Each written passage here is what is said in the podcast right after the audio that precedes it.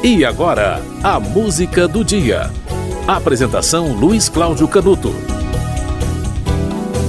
No dia 11 de fevereiro de 1922, começou na cidade de São Paulo um evento chamado Semana de Arte Moderna, que depois de muitos anos ficou conhecido como a Semana de 22. Participaram da Semana de 22 Nomes como Mário de Andrade, Oswald de Andrade, Anita Malfatti, Menoche Del Pique, Guilherme de Almeida, Heitor Villa-Lobos, Tácito de Almeida, Di Cavalcante, pintores, escritores, músicos. Tarsila do Amaral, um dos nomes mais celebrados, não participou da Semana de Arte Moderna. Ela estava em Paris, Muita gente se lembra de Tarsila do Amaral quando se fala na semana de 22, mas curiosamente ela não participou. Mas o espírito dela estava lá. Olha, por mais de meio século, a Semana de Arte Moderna de 22 ficou completamente na obscuridade, não se falava nisso. É um evento cultural que aconteceu em São Paulo. Só nos anos 70 é que a Semana de 22 começou a ser mais valorizada e principalmente os reflexos daquela, daquela semana que passaram a ser sentidos na música brasileira com a Tropicália, né, no final dos anos 60, muitos elementos também da Jovem Guarda acabaram é, usando é, de, de, de, elementos da semana de 22. Portanto, só após meio século é que a semana de 22 passou a ser celebrada e passou a ser valorizada. Olha, entre os movimentos que surgiram na década da Semana de Arte Moderna está o movimento Pau Brasil, o movimento antropofágico do Oswald de Andrade, o movimento Verde Amarelo, publicações como a revista Claxon, que foi a primeira revista modernista. É, o programa Música do Dia já fez uma, uma edição sobre a revista Claxon, também a revista de antropofagia. Olha, muito da arte brasileira, da música brasileira, da pintura, da poesia brasileira, é um movimento concretista, muitos é, elementos da arte brasileira tiveram uma influência muito grande da Semana de Arte Moderna, que começou no dia 11 de fevereiro de 1922. Ela foi até o dia 18 de fevereiro no Teatro Municipal. Muitos, muitos acontecimentos da Semana de 22 acabaram entrando na história e na crônica, como quando, por exemplo, Heitor Villa-Lobos entrou para tocar é, é, piano e ele entrou com uma das pernas calçadas, né, com, com um sapato, e a outra ele entrou de pé no chão. E muitos acharam aquilo uma, uma alguma coisa ousada, vanguardista, houve vaias, inclusive. Mas ele explicou que é porque ele estava com calo. Então, por questão de conforto, ele entrou daquele jeito. Você entrou para a história.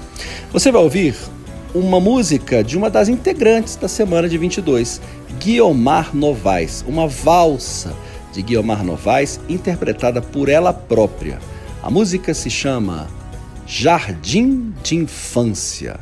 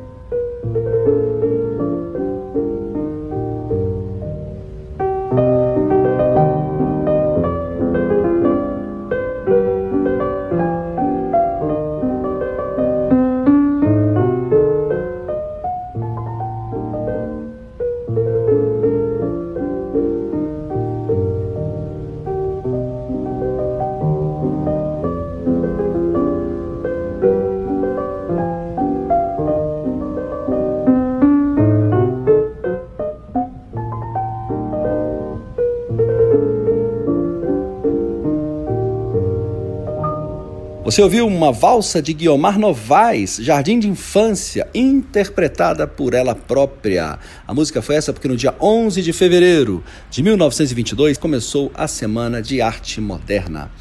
E eh, a pianista Guiomar Novaes era bastante conhecida pelas interpretações que ela fazia de Frederic Chopin e houve uma polêmica eh, na época. Né? Os primeiros dias da semana foram dedicados à música, havia uma vontade dos modernistas de que a pianista tocasse as paródias que Eric Satie fez das obras de Frederic Chopin, mas ela achou isso inconcebível. Ela tocou músicas de Debussy, Blanchett e Heitor Villa-Lobos.